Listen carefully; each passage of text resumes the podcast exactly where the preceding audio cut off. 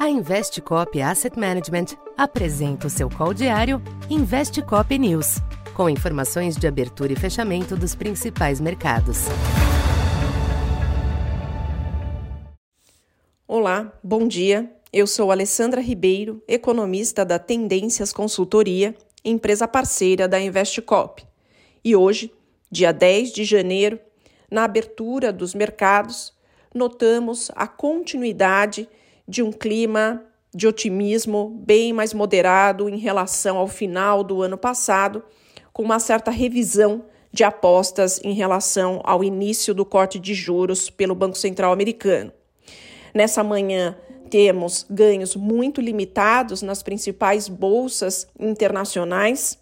Observamos também os treasuries com um ligeiro viés de queda, treasury de 10 anos operando ligeiramente abaixo de 4% e algumas commodities em queda, com destaque para uma queda de 3% no minério de ferro, petróleo também caindo, com o primeiro futuro do petróleo tipo Brent operando na casa de 76 dólares o barril. O dólar também perde ligeiro valor em relação às principais moedas. O dia é de agenda econômica relativamente esvaziada, tanto aqui domesticamente quanto no exterior no exterior, as atenções estão voltadas para a divulgação da inflação ao consumidor nos Estados Unidos amanhã. E aqui no Brasil também a inflação ao consumidor, o IPCA de dezembro, fechando aí o ano de 2023. No dia de hoje, o clima deve ser um pouco mais guiado por declarações uh, de membros de bancos centrais, tanto do Banco Central americano e aí olhando especificamente o John Williams, do distrito de Nova York, e também domesticamente temos a participação do diretor de política econômica em um evento.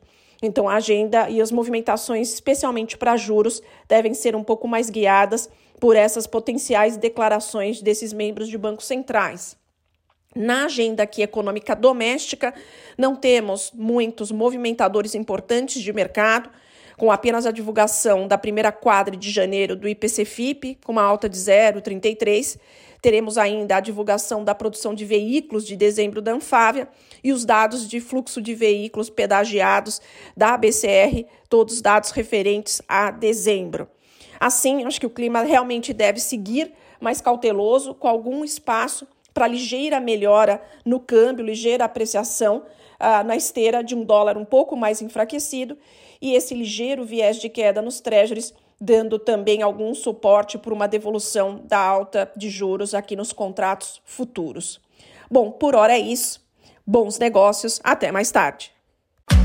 Essa foi mais uma edição Investe Cop News.